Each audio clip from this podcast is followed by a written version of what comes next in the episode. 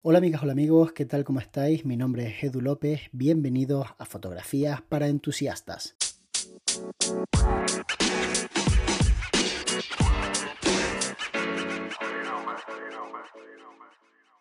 Sí, sé que lo estabas esperando, sé que quieres que hable del MacBook Pro nuevo. Bueno, pues resulta que Apple ha sacado su modelo MacBook Pro, que es un hito dentro de la industria de la fotografía. Yo creo que todo fotógrafo que en algún momento haya planteado la posibilidad de comprarse un portátil ha mirado este modelo, porque estamos hablando de un portátil que tiene como unas características muy estándar para nuestra industria y que funcionan muy bien. Un portátil de 15 pulgadas Ahora ya no hay de 15, ahora hay de 14 y 16, pero básicamente es un portátil de 15 pulgadas que tiene una pantalla con mucha calidad, que tiene una velocidad para poder editar tranquilamente sin despeinarte, incluso ahora que puedes editar vídeos y que tiene pues entradas para tus periféricos, como por ejemplo para tarjeta de la cámara, etcétera. El MacBook Pro siempre ha sido un pepino, siempre ha sido un gran portátil, pero siempre ha tenido el mismo problema, y el problema es su precio básicamente es su precio. A ese problema se le añade que los últimos modelos, la verdad es que ha sido un poquito decepcionante ver cómo las novedades no le hacían justicia a una renovación en el nombre.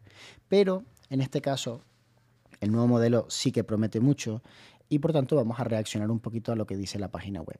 Entonces dice MacBook Pro, la potencia en estado Pro, desde 2.249 euros, lo cual está, está caro. Desde 2.249 euros significa que los buenos valdrán 1.500 euros más, con lo cual está carito, está carito.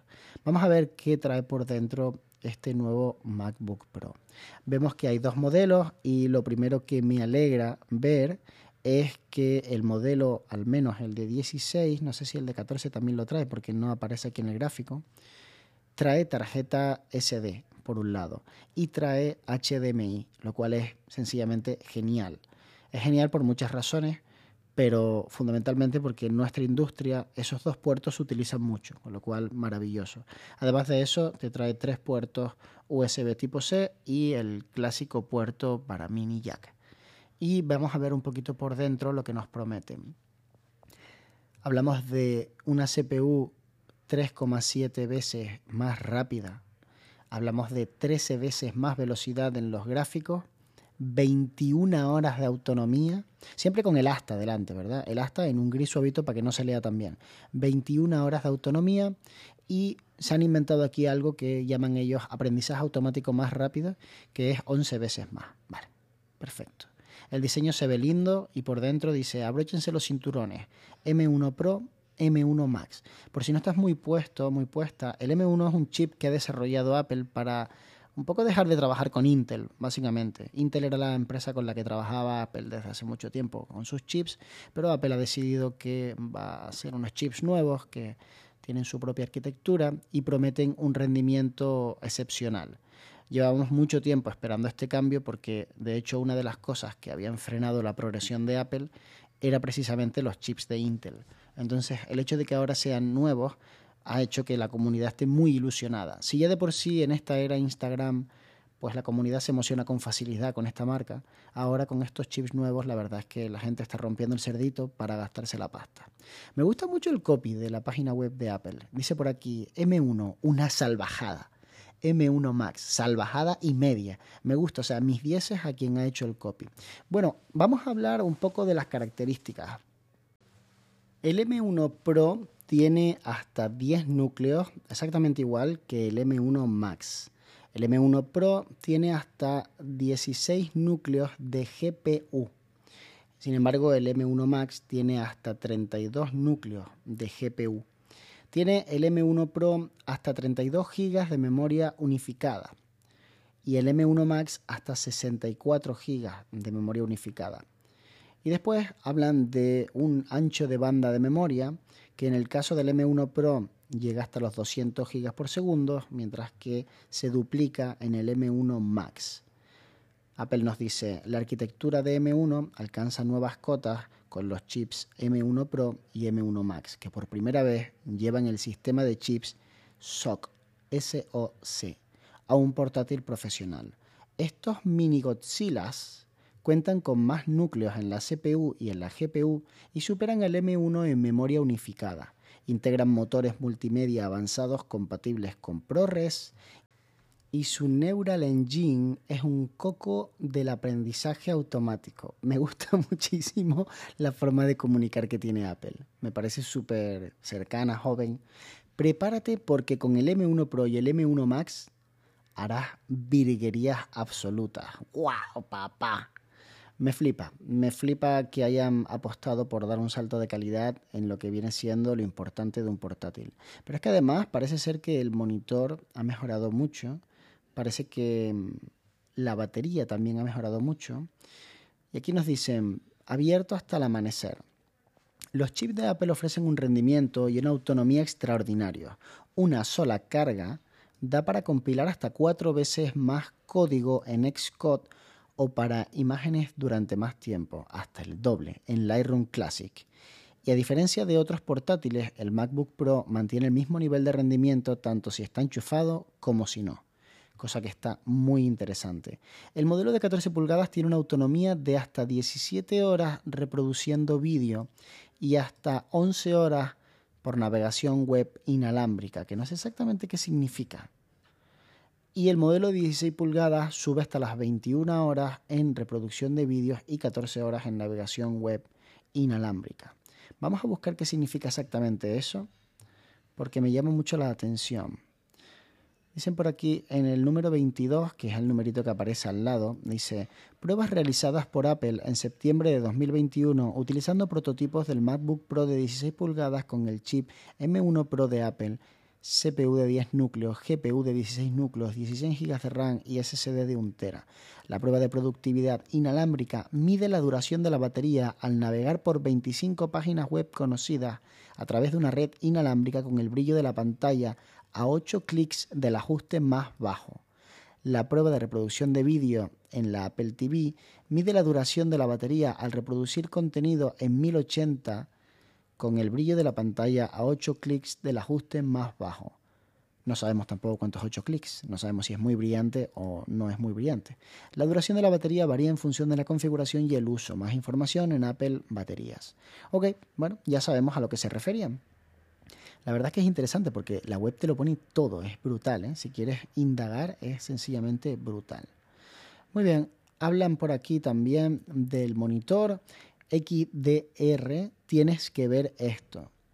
Liquid Retina XDR, la mejor pantalla nunca vista en un portátil, ofrece rango dinámico extremo y un contraste de un millón a uno. El contenido HDR cobra vida en tus fotos, vídeos y juegos con efectos de luz espectaculares, sombras ultra detalladas y colores tremendamente reales. Toda la pantalla vienen calibradas de fábrica e incorporan perfiles de referencia profesionales para grabación de color HDR, fotografía, diseño gráfico y producción impresa. Un regalo para la vista. Muy bien. Pues está realmente bien el tema de la pantalla para las personas que están trabajando ya con HDR y todo esto. En mi caso no es algo que necesite, de hecho mi pantalla de BenQ es HDR y no lo utilizo porque no, no grabo ese tipo de contenido y no trabajo de esa forma, con lo cual esto a mí realmente me da un poco igual. Lo que me hace gracia es que hablen de la cámara como una super cámara de vídeo, la que trae incorporada el portátil, cuando en realidad sigue siendo un tranque que flipas, ¿no? Dice, hoy en día estar en contacto es más importante que nunca. Por eso, la nueva cámara del MacBook Pro duplica la resolución hasta 1080p y utiliza un objetivo con una apertura más amplia que deja pasar más luz. Además, como cuenta con un sensor de imagen mayor, que tiene más píxeles eficientes, es capaz de ofrecer un rendimiento dos veces mejor en penumbra. Bueno, ya os digo yo que la cámara del MacBook Pro es un truño y que si queréis alguna vez hacer una videoconferencia decente, necesitáis conectar vuestra cámara al ordenador y para eso se puede utilizar muchas cosas. Hay cámaras que ya traen su propio software, como la de Fuji, por ejemplo, que ya te permite directamente utilizarla como una webcam, pero también tenemos cámaras que simplemente poniéndoles un adaptador del Gato Cam Link funcionan perfectamente como webcam, lo cual eh, si vais a hacer algo decente, poneros una buena cámara y no la cámara del MacBook Pro con el sonido del MacBook Pro, porque encima cuando saltan los ventiladores se te escucha fatal. Muy bien. Tres micrófonos de calidad profesional. Mira, hablando del sonido. Los micrófonos del MacBook Pro reducen hasta un 60% el ruido del fondo y son capaces de captar el más mínimo susurro. El conjunto de tres micrófonos utiliza la tecnología Beamforming Directional para que lo que dice siempre se oiga alto y claro. ¿Cómo les gusta a la gente de Apple hablar de palabras que no conocemos para, para dar la sensación de que verdaderamente están utilizando una tecnología alucinante. El sistema de sonido de seis altavoces, los cuatro buffers con cancelación de fuerza, revelan notas hasta media octava más baja y producen hasta un 80% más de grave. Y los altavoces de agudos de alto rendimiento se encargan de que las voces suenen más nítidas y redondas. Pues bueno, el MacBook Pro, la verdad es que desde el mío yo no sé los anteriores, pero del mío y en adelante los que he estado viendo suenan muy bien. Es un, equipo que suena muy bien. Pero me da la sensación de que suena mejor el iPad. El iPad es una locura, lo bien que suena. El iPad es como tener un altavoz gigantesco al lado de tu dispositivo.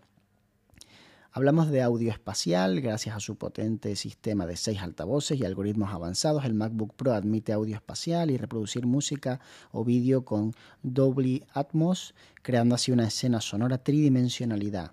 Y si a eso le sumas la pantalla Liquid Retina XDR, es como tener tu propia sala de cine en un portátil. Pues fantástico. Más puertos que ningún otro Pro. Esto sí me interesa mucho. Vamos a ver, el MacBook Pro tiene un par de puertos que son USB tipo C, pero aquí pone Thunderbolt 4, o sea que deben ser bastante potentes. Tiene el MagSafe 3, que es para la carga, la toma para auriculares, una de tarjetas SD y después por el otro lado tiene otro USB tipo C y el HDMI. Fantástico, fantástico. La verdad es que eso me parece sencillamente genial cómo lo han trabajado, porque lo de la tarjeta sí que era una necesidad y la habían quitado de los últimos modelos y para mí fue un error quitarla. Muy bien, y aparte de eso, bueno, pues ya nos hablan por aquí de haciéndose un poquito de publicidad con respecto al tema de si quieres verlo con realidad aumentada en tu mesa, o, en fin, puedes hacer cositas directamente para divertirte y después te hablan ya de casos de éxitos, de personas que lo utilizan, ya sabéis, ¿no? Opciones de financiación, envío rápido y gratuito, etcétera. Bueno, el precio, vamos a hacer la reserva a ver cuánto nos saldría el modelo que yo quiero. Yo tengo que decidir entre 14 y 16. La verdad que creo que me voy a ir a por el de 16. Porque, no lo sé, tengo la sensación de que igual me arrepiento si compro el de 14 y me gasto tantísimo dinero. Así que vamos directamente a por el 16. Por supuesto vamos a utilizar la opción gris espacial porque me fascina. Es el mismo que tengo ahora mismo y me encanta. Y vamos a ponerle el chip más potente de todos, el M1 Max vale 3.849 euros e incluye IVA y tasas reglamentarias por valor de 674 euros. Vamos a seleccionar este, pero vamos a meterle un par de cositas más. Por ejemplo, la memoria unificada en vez de 32 GB la vamos a poner de 64 GB, que sería el tope gama, no me permite elegir más Así que le ponemos 64 gigas que cuesta 460 euros de más. Ya vamos por 4.300 euros. En cuanto al disco duro sólido, me parece una salvajada lo que pide Apple por su disco duro sólido. Ellos son completamente conscientes de que esto es una salvajada, pero también son conscientes de que nadie va a, mm, bueno, pues quejarse de esto, porque al final para la gente hoy en día comprarse un disco duro externo y utilizarlo por fuera no, no es tan difícil. Tened en cuenta que ellos te plantean 2 teras de almacenamiento SSD por 460 euros. O sea, en realidad no te plantean 2 teras porque tú ya tienes un tera. Lo que te están ofreciendo es otro tera más por 460 euros.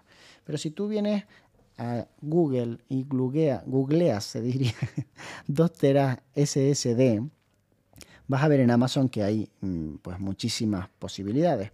Si nos vamos a un disco duro como el de Western Digital, que yo creo que es de los más caros realmente, estamos hablando de unos 250 euros. Estamos hablando de uno de los discos más caros. Es verdad que después habría que mirar la velocidad de lectura de esos discos y demás, pero me parece una salvajada 460 euros por 2 teras. Pero es que me parece una verdadera locura lo que cuestan los 8 teras de SSD, porque valen 2.530 euros. Eso me parece algo absolutamente ridículo que no necesito, obviamente. Entonces dejaré la capacidad de SSD en un terabyte, que me parece suficiente, teniendo en cuenta que el que tengo ahora mismo tiene medio y siempre ha ido bien, porque al final dentro del ordenador yo no tengo grandes cosas. En cuanto al tema del ratón, puedes elegir el idioma en el que quieres que venga y demás, el teclado, perdón. Y en cuanto al tema de los software preinstalados, puedes pedirle Final Cut o Logic Pro. Yo tengo Final Cut, pero lo tengo comprado desde hace tiempo, así que me lo instalo yo y no tengo ningún problema. Así que en realidad tampoco hay tantas opciones. O sea, realmente el portátil, una vez que ya eliges el modelo con el chip, ya muy poquitas opciones. En mi caso me va a costar 4.309 euros.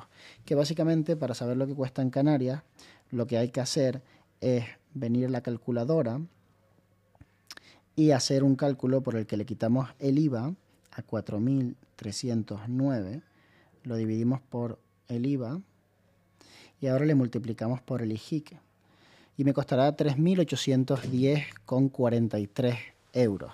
3.810 son 500 euros más de lo que me costó el último portátil tope gama de Apple cuando lo compré hace cuatro años. O sea que podríamos afirmar que están subiendo a razón de 125, 150 euros al año tranquilamente el precio de los portátiles de Apple en el tope gama. No sé si esto será muy fiable, si será interesante para ti, pero el último que compré me costó eso, 3.300. Lo que pasa es que al último creo que no le metí nada, no le metí más RAM, sino que directamente lo dejé como estaba. Entonces igual ahí pues ahora estoy pagando un poquitito más. Pero vamos, 4.300 euros en Península, 3.800 euros en Canarias siempre y cuando obviamente em, respeten los, los precios y le quiten el IVA y le pongan el IGIC. Que eso habría que verlo también, porque aquí hay mucho listo. Espero que te haya gustado este podcast. Yo realmente no sé si lo compraré con las características que os acabo de decir, pero sí tengo bastante claro que lo voy a comprar. No sé si ahora, si dentro de unos meses, pero vamos, la idea es comprarlo porque tengo que renovar el equipo y la verdad es que cada vez monto más vídeo y no puedo estar con un equipo que, vaya mal. ¿no? El mío ahora mismo va muy bien, la verdad es que va genial, pero mm, sí me gustaría que me durara otros 4 o 5 años y por tanto me parece una inversión que tampoco es tan descabellada. Si tenemos en cuenta que hablamos de 3.800 euros me va a durar otros 4 años, podemos hacer el cálculo. ¿no? Serían 4 años por 12 meses, estamos hablando de 48 meses y si nosotros cogemos los 3.800 euros y los dividimos entre 48 meses, nos sale a 80 euros al mes, lo cual es bastante asumible para una persona que al mes pues factura lo que facturo yo.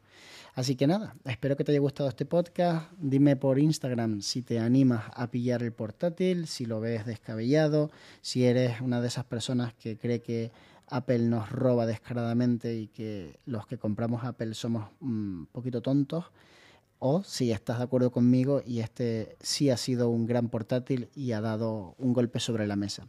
Nos vemos muy pronto. De hecho, nos vemos mañana.